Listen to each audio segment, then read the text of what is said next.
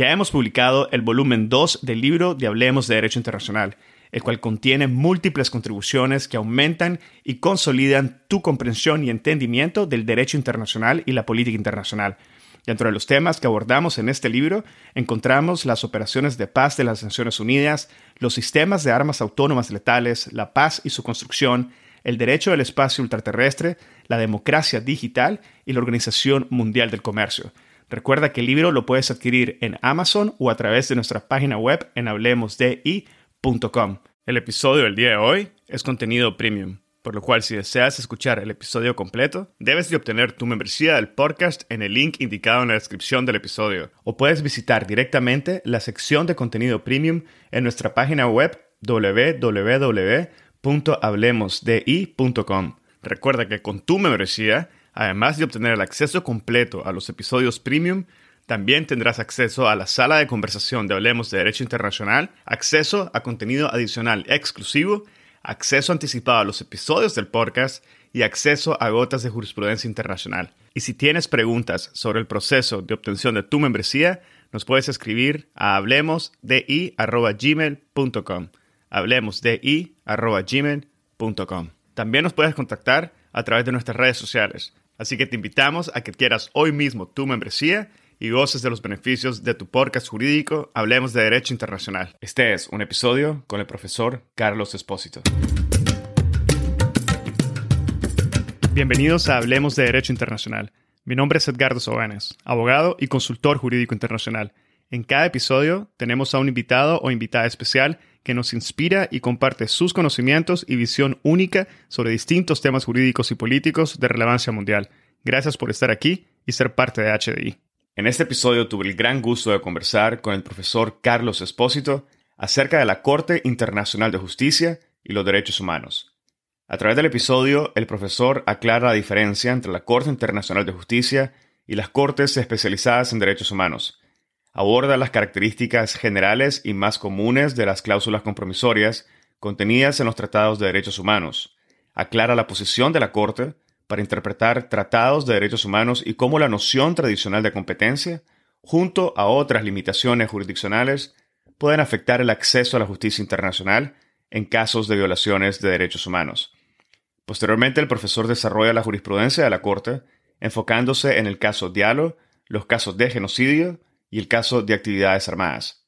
Reflexiona sobre la facultad de la Corte de emitir opiniones consultivas y el impacto de estas en el desarrollo y protección de los derechos humanos. Nos comenta sobre las normas erga omnes, el artículo 48 del texto de artículos sobre la responsabilidad del Estado por hechos internacionalmente ilícitos, habla sobre el valor de las opiniones o declaraciones de los jueces de la CIJ en el desarrollo del derecho internacional y mucho más. El profesor Carlos Espósito es catedrático de Derecho Internacional Público en la Universidad Autónoma de Madrid desde el año 2008. Es abogado por la UBA y doctor en Derecho cum laude por la UAM. Ha enseñado en su universidad a lo largo de tres décadas y en numerosas universidades e instituciones del mundo, incluyendo la Academia de Derecho Internacional de la Haya y las universidades de California en Berkeley, Göttingen, Buenos Aires o París I, La Soborna. Ha sido consejero y luego jefe adjunto de la Asesoría Jurídica Internacional del Ministerio de Relaciones Exteriores, Unión Europea y Cooperación de España, así como asesor jurídico de estados y organizaciones internacionales. Es miembro del Ilustre Colegio de Abogados de Madrid, codirige el Foro de Arbitraje y Litigación Internacional de la Fundación FIDE desde hace más de una década, al igual que fue miembro del Consejo Ejecutivo y vicepresidente de la Sociedad Europea de Derecho Internacional. Ha sido también investigador principal en varios proyectos de investigación y ha investigado en instituciones prestigiosas como investigador doctoral en el Instituto Max Planck de Derecho Internacional de Heidelberg, Visiting Scholar en la Universidad de California en Berkeley o Visiting Fellow del Centro Lauterbach de Derecho Internacional en la Universidad de Cambridge. El profesor Espósito ha publicado extensamente sobre temas de derecho internacional. Su libro como autor o editor incluye la jurisdicción consultiva de la Corte Internacional de Justicia, la OMC y las particularidades, la OMC y el regionalismo europeo, inmunidad del Estado y derechos humanos, y próximamente se publicará The Cambridge Companion to the International Court of Justice. Es autor del blog de Derecho Internacional, aquiesencia.net, fundado en enero de 2008. Espero que disfruten de este episodio, lo compartan en sus redes sociales y con quienes consideren podrían beneficiarse del contenido. Esta es la forma más fácil de fomentar el proceso de diseminación y difusión de temas de derecho internacional. Sigan al podcast en Spotify, Google Podcast, Apple Podcast, YouTube o cualquier otra plataforma que utilicen. Recuerden que pueden adquirir su membresía en la sección de contenido premium en nuestra página web en www.hablemosdi.com o en el link de membresía que está indicado en la descripción de cada uno de los episodios. Y así obtendrán acceso a episodios premium, acceso anticipado a los episodios generales, acceso a contenido adicional exclusivo, acceso completo a las gotas de jurisprudencia internacional y acceso a la sala de conversación de Hablemos de Derecho Internacional, el primer espacio virtual único y consolidado para networking de la comunidad global de hispanohablantes oyentes del podcast. Ahora, empecemos. Bienvenido, profesor Carlos Espósito. Es un enorme gusto poder tenerlo en esta tarde en el podcast. Bienvenido, profesor. Muchas gracias. Gracias por la invitación. No, gracias por haber aceptado, profesor. Y hoy vamos a conversar sobre la Corte Internacional de Justicia y los Derechos Humanos. Un tema claramente importante sobre el cual entiendo. Además, existen posiciones divergentes sobre las cuales vamos a conversar. Pero para empezar, me gustaría, eh, si le parece, iniciar diferenciando entre lo que es la Corte Internacional de Justicia y las Cortes Especializadas de Derechos Humanos. No sé, profesor, si podría clarificarnos la diferencia y cómo esta tiene un impacto, si es que tiene un impacto en el ejercicio judicial de cada corte. En principio, se trata de una, de una distinción que no necesita mayor elucidación.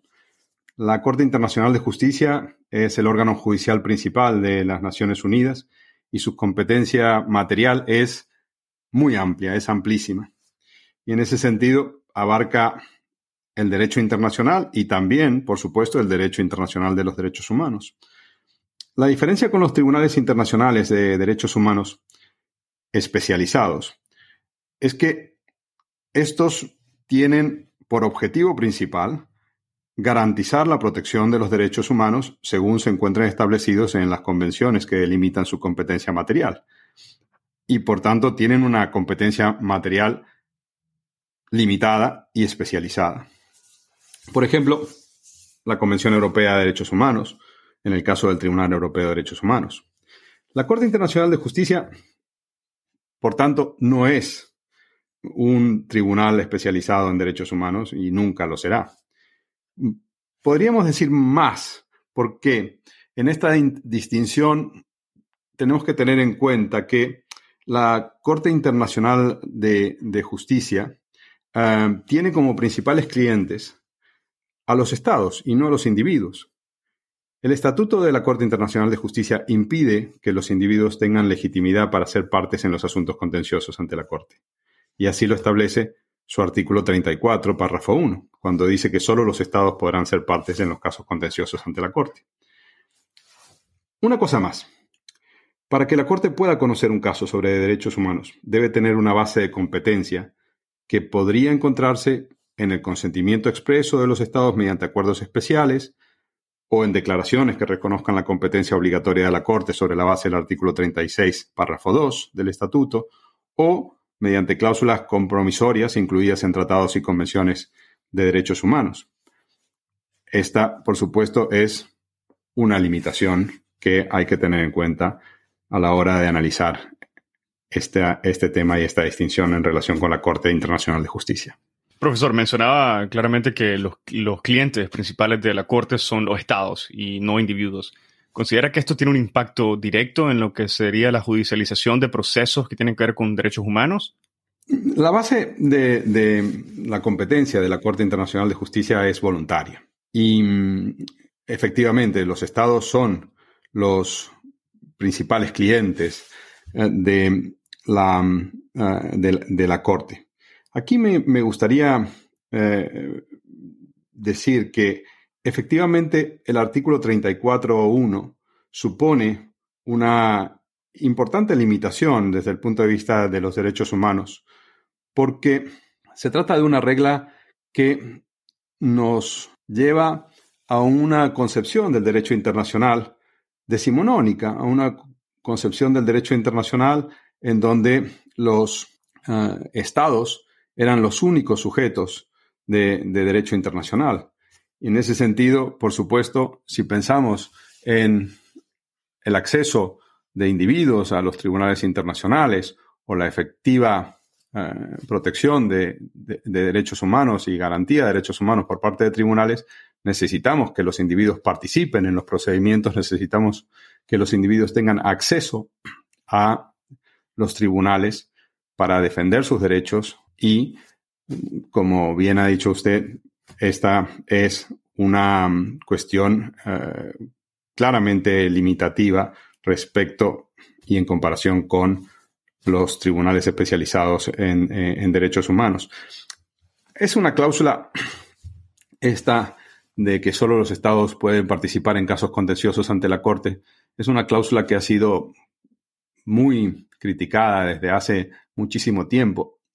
En 1950, cuando el gran jurista Hersch Lauterbach publicó su libro Derecho Internacional y Derechos Humanos, ya contenía una crítica fuerte a esta concepción limitativa e incluso él se animaba a proponer una redacción alternativa a ese artículo que, sin embargo, no fue modificada en 1945 en la Carta, en, la Carta de Naciones Unidas. Em, digo, cuando se adoptó la Carta de Naciones Unidas y el Estatuto de la Corte Internacional de Justicia, y sigue intacto aún a día de hoy.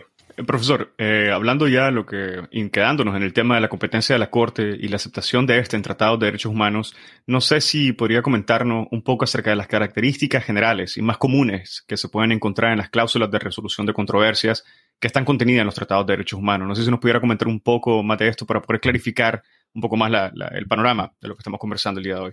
Sí. El punto de partido es que la base de la competencia de la Corte Internacional de Justicia es voluntaria se necesita el, consentimiento de los estados para que la Corte pueda afirmar su jurisdicción en un caso contencioso. Y como decía anteriormente, esta es una limitación importante para la Corte en materia de derechos humanos, dado que las declaraciones de aceptación automática de la competencia de la Corte son relativamente escasas y tienen demasiadas excepciones. El único caso que se basó en una declaración del artículo 36.2 del Estatuto es el importante caso Diallo, que trae su causa de la protección diplomática ejercida por Guinea a favor del señor Diallo por la responsabilidad de la República Democrática del Congo por la violación de derechos establecidos en, el Pacto Internacional de Derechos Civiles y Políticos y en la Carta Africana de Derechos Humanos y Derechos de los Pueblos. Por otra parte, no hay muchos tratados de derechos humanos que contengan cláusulas compromisorias a favor de la competencia de la Corte. Yo cuento seis. Y los que lo hacen suelen contener condiciones que no siempre resultan fáciles de cumplir, como por ejemplo que se intenten llevar a cabo negociaciones antes de interponer una demanda, como ocurre por ejemplo con la Convención sobre la Eliminación de todas las formas de discriminación racial en su artículo 22, que tuvo una incidencia clave en la sentencia sobre objeciones preliminares en el caso Georgia eh, versus Rusia de 2011. De hecho, la única cláusula compromisoria que está redactada de forma incondicional es la que contiene el artículo 9 de la Convención para la Prevención y el Castigo del Crimen de Genocidio de 1948. Em, si quiere lo leo porque es interesante ver cómo está redactado, sobre todo porque hay muchos casos que se refieren a esta cláusula. Dice así, cito, las controversias entre las partes contratantes relativas a la interpretación, aplicación o ejecución de la presente convención, incluso las relativas a la responsabilidad de un Estado en materia de genocidio o en materia de cualquiera de los otros actos enumerados en el artículo 3, serán sometidas a la Corte Internacional de Justicia a petición de una de las partes de la controversia. En consecuencia, existen importantes limitaciones estructurales y normativas para que la Corte tenga conocimiento de casos de violaciones de derechos humanos.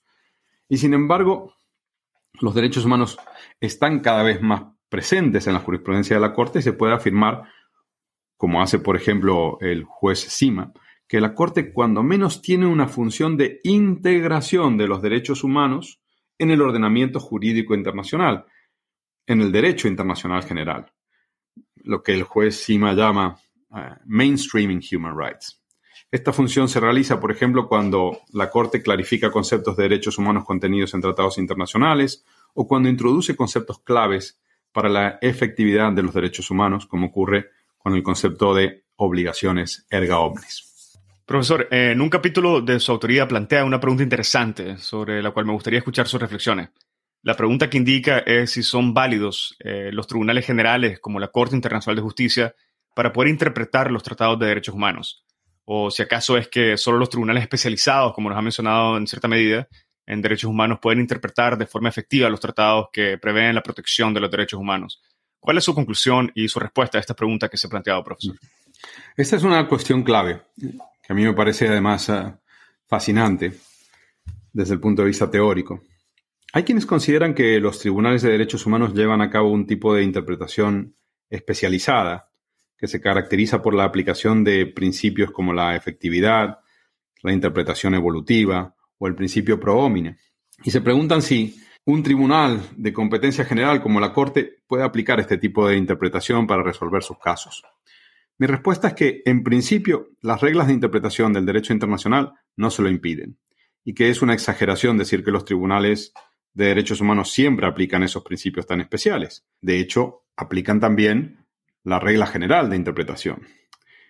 Para entender y explicar esta respuesta, hay que referirse a esa regla de interpretación, a esa regla general de interpretación de la Convención de Viena sobre Derecho de los Tratados de 1969, que es una regla que tiene carácter de derecho consuetudinario para la Corte. Esta regla establece que los tratados deben interpretarse de acuerdo con su significado ordinario, teniendo en cuenta su contexto y el objeto y fin del tratado. Coincido con quienes sostienen que esta regla es flexible, que tiene una cierta preferencia cualificada por la textualidad, ciertamente, pero que permite elaborar interpretaciones conforme con el principio de efectividad y el principio evolutivo. Si uno lee, por ejemplo, el comentario que hace la Comisión de Derecho Internacional sobre esta regla, va a observar que en ese comentario hay una referencia, por ejemplo, a un crisol, hay una referencia al arte de la interpretación, todas son referencias a una operación que en ningún caso es restrictiva, sino que permite la posibilidad de que los, los jueces, los intérpretes, por supuesto, teniendo en cuenta esa, eh, esa regla general, puedan llegar a la mejor interpretación, a la mejor interpretación posible. Dicho esto, también hay que decir que en esta discusión o en este planteamiento al que usted se ha referido, hay también una referencia quizás a un problema de fondo y es quién interpreta. Los jueces de la Corte Internacional son jueces que tradicionalmente tienen una, una trayectoria mm, ligada a el derecho internacional más clásico o al derecho internacional donde los estados tienen una, fusión preponderante y en este sentido puede haber también una cierta interpretación realista de las normas que favorezcan en cierto sentido posiciones más estatalistas frente a posiciones más em, favorables a los derechos humanos. Sin embargo, voy a decir algo. Creo que esto hoy en día incluso no es tan así.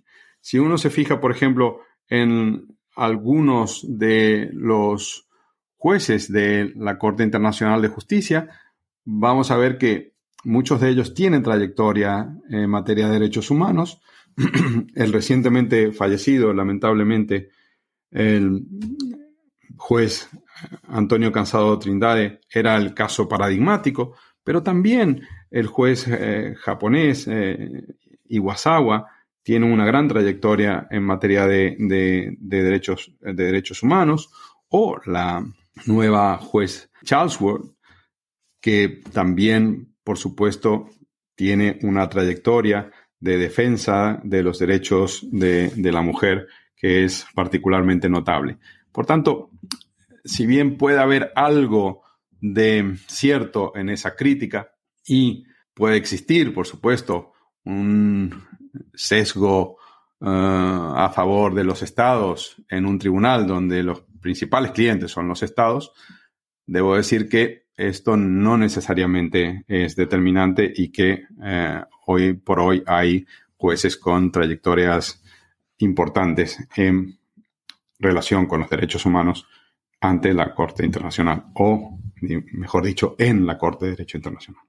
Profesor, en base a su respuesta, creo que es válido, en todo caso, preguntarle si considera que la noción tradicional, la noción clásica de competencia, junto a, otras de las limitaciones jurisdiccionales que nos ha mencionado que emanan de ella precisamente, de la concepción tradicional y clásica, afectan en cierta medida el acceso a la justicia internacional en casos de violaciones de derechos humanos. ¿Cuáles son sus consideraciones sobre este punto en específico, doctor?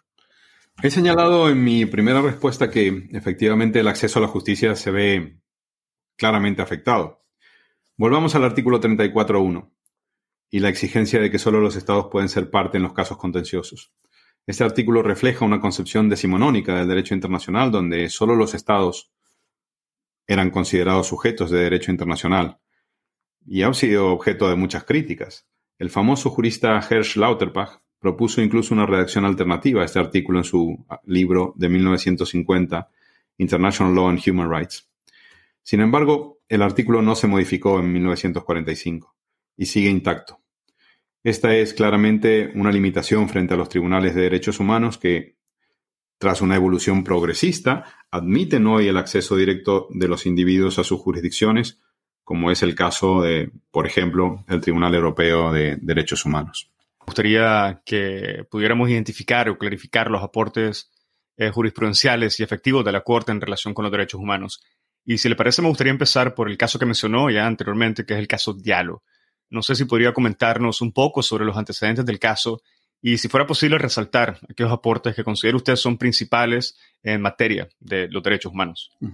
El caso Diallo es muy importante porque en su sentencia la Corte, por unanimidad, sostuvo que Respecto de las circunstancias en que el señor Diallo fue expulsado del territorio congolés en 1996, la República Democrática del Congo había violado la libertad de movimiento que se contiene en el artículo 13 del pacto y el artículo 12, párrafo 4 de la Carta Africana de Derechos Humanos y Derechos de los Pueblos, pero también afirmó que hubo una violación del artículo 9 del pacto y del artículo 6 de la Carta Africana, por las circunstancias en que el señor Diallo había sido arrestado y detenido en 1995 y 1996.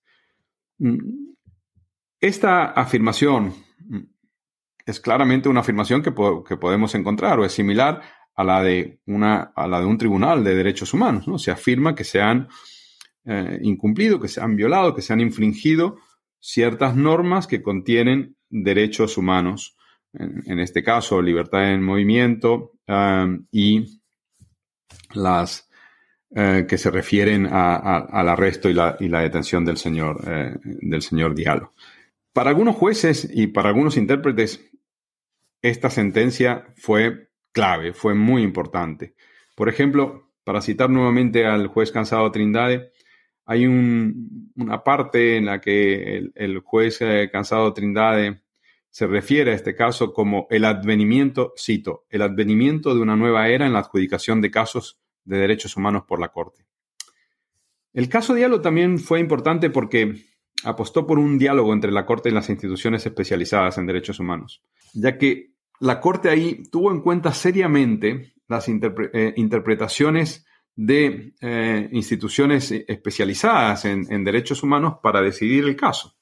Es cierto que luego, en el caso Qatar versus Emiratos Árabes Unidos, esta posición se vio algo contrariada porque la Corte prefirió su propia interpretación de la Convención sobre la eliminación de todas las formas de discriminación frente a la interpretación del Comité Especializado de este convenio. Eh, no sé, profesor, si sería posible, en línea con su respuesta, hacer un ejercicio similar eh, con relación a los casos de genocidio resueltos por la Corte y tal vez en especial el caso de actividades armadas. Me refiero, en todo caso, a si fuera posible resaltar las características propias de cada caso e indicar, en cierta medida, las aportaciones que han tenido en el mundo del derecho internacional de los derechos humanos. son casos gigantes, ¿no? No podemos ser exhaustivos, pero eh, sí nombrar algunas cuestiones relevantes de esos casos. Empecemos por el, por el caso de las actividades armadas en Congo contra Uganda. Aquí la Corte tuvo que analizar graves violaciones de derechos humanos y de derecho humanitario cometidas por Uganda como mm, un, un poder eh, ocupante de, territorios de, Congo. La Corte encontró pruebas concluyentes de esas violaciones por parte de las tropas ugandesas, que según la Corte no tomaron las medidas necesarias para asegurar el respeto de los derechos humanos y del derecho humanitario. En su sentencia, la Corte parece nuevamente un tribunal de derechos humanos, porque ahí se afirma que hubo violación de eh, los derechos a la vida, a no ser sometido a tortura u otros tratos crueles según el Pacto Universal de Derechos Humanos y Políticos. Em, y eh, sus artículos e, e, equivalentes también en la Carta Africana de, eh, Derechos Humanos. También encontró violaciones a, la Convención de los Derechos del Niño y de su protocolo número uno en relación con los niños soldados. En, los casos relativos al genocidio, voy a hacer dos tipos de consideraciones. Em, bueno, por un lado, en el asunto eh, Bosnia, la Corte em, señaló que el concepto de, genocidio en la, Convención tenía un ámbito de aplicación extendido. Y en ese sentido, lo que dijo es que no había nada expresamente en la Convención sobre genocidio sobre aplicación territorial, salvo el artículo 6, y que las obligaciones de, la, de la Convención se deberían aplicar erga omnes, concluyendo que la obligación de cada Estado era una obligación de prevenir y castigar el crimen de genocidio no en un sentido territorial, es decir, que no estaba territorialmente limitado por la Convención. Y en este sentido es una conclusión que está justificada por el objeto y fin del tratado, el objeto y fin del tratado, y es una, conclusión muy, muy relevante. Em, luego, por ejemplo, otro asunto que podemos mm, destacar de, los casos sobre, sobre, genocidio es que la, Corte dejó claro que la obligación, el deber de prevenir el genocidio que aparece en el artículo 1 de la Convención era eh, una obligación de conducta, no de resultado y que requería que el Estado, en ese sentido, obligaciones, obligaciones positivas, ¿no? Requería que el Estado ejerciese la diligencia debida y emplease todos los medios razonables disponibles para prevenir eh, el genocidio. Mm, pero que, por supuesto, eh, eh, esto implicaba también distinciones y cuestiones que se derivaban de, esa, de, esa, de, ese juicio. En relación con los casos sobre genocidio, me gustaría hacer una nueva o, una ulterior eh, reflexión. Se trata de lo siguiente. En los casos de genocidio, estamos ante supuestos que, como señaló muy bien el juez Bruno Sima, eh, en supuestos en los que uno intenta hacer pasar por el ojo de una aguja casos que son gigantes. Y en ese sentido se crea una especie de paradoja porque aunque la Corte asuma su jurisdicción sobre la cuestión específica, hay todo un contexto que suele ser un contexto violento, un contexto de guerra, que evidentemente supera la cuestión específica que la Corte debe juzgar de acuerdo con su jurisdicción sobre el caso. Y por eso decía que se presentaba un dilema, ya que, por un lado, se lleva ante la Corte una cuestión muy específica de todo un contexto de, por ejemplo, guerra o violencia, o contextos de problemas mucho más generales que la Corte no puede abordar de acuerdo con su competencia específica eh, en ese caso. Profesor, además de la resolución de disputas legales entre Estados, lo que sería la competencia sobre eh, situaciones o disputas contenciosas, la Corte, como bien mencionaba, tiene la facultad de emitir opiniones consultivas y me gustaría retomar este punto. Eh, entiendo que las opiniones consultivas han tenido también un impacto positivo en lo que es el desarrollo y la protección de los derechos humanos. No sé si podría comentarnos un poco más en detalle eh, sobre las opiniones consultivas relevantes eh, y comentarnos cómo estas han tenido un impacto, sea directo o indirecto, en lo que sería la protección y el desarrollo de los derechos humanos. Sí, como decía hace un momento, la jurisdicción consultiva de la Corte Internacional de Justicia no precisa el consentimiento de los estados para operar. Um, no depende del consentimiento de los estados. Esto ya lo ha dicho desde hace muchos años la Corte Internacional de Justicia y es una constante en su jurisprudencia. Ningún estado, cito, ya sea miembro de Naciones Unidas o no, puede impedir que la Corte Internacional de Justicia conteste una opinión consultiva que ha sido em, presentada por un órgano de, Naciones, eh, de Naciones, Unidas. Em, ¿Por qué? Pues porque la función de la Corte, tal cual ella misma la concibe, es la de otorgar eh, esclarecimiento en el curso de una acción que necesita un esclarecimiento del derecho y em, en ese sentido, pues... Para escuchar el episodio completo, debes de obtener tu membresía del podcast en el link indicado en la descripción del episodio o puedes visitar directamente la sección de contenido premium en nuestra página web www.hablemosdi.com. Recuerda que con tu membresía, además de obtener el acceso completo a los episodios premium, también tendrás acceso a la sala de conversación de Hablemos de Derecho Internacional, el primer espacio virtual único y consolidado para networking de la comunidad global de hispanoparlantes oyentes del podcast, acceso a contenido adicional exclusivo, acceso anticipado a los episodios del podcast y acceso a gotas de jurisprudencia internacional. Y si tienes preguntas sobre el proceso de obtención de tu membresía, nos puedes escribir a hablemosdi.gmail.com hablemosdi.gmail.com También nos puedes contactar a través de nuestras redes sociales Así que te invitamos a que quieras hoy mismo tu membresía y goces de los beneficios de tu podcast jurídico Hablemos de Derecho Internacional. Si encontraste este episodio interesante, te invitamos a que lo compartas y nos sigas en Spotify, Apple Podcast, Google Podcast o cualquier otra plataforma que utilices para escuchar tu podcast Hablemos de Derecho Internacional, haciendo clic al botón de seguir o al botón de suscripción. Hasta la próxima.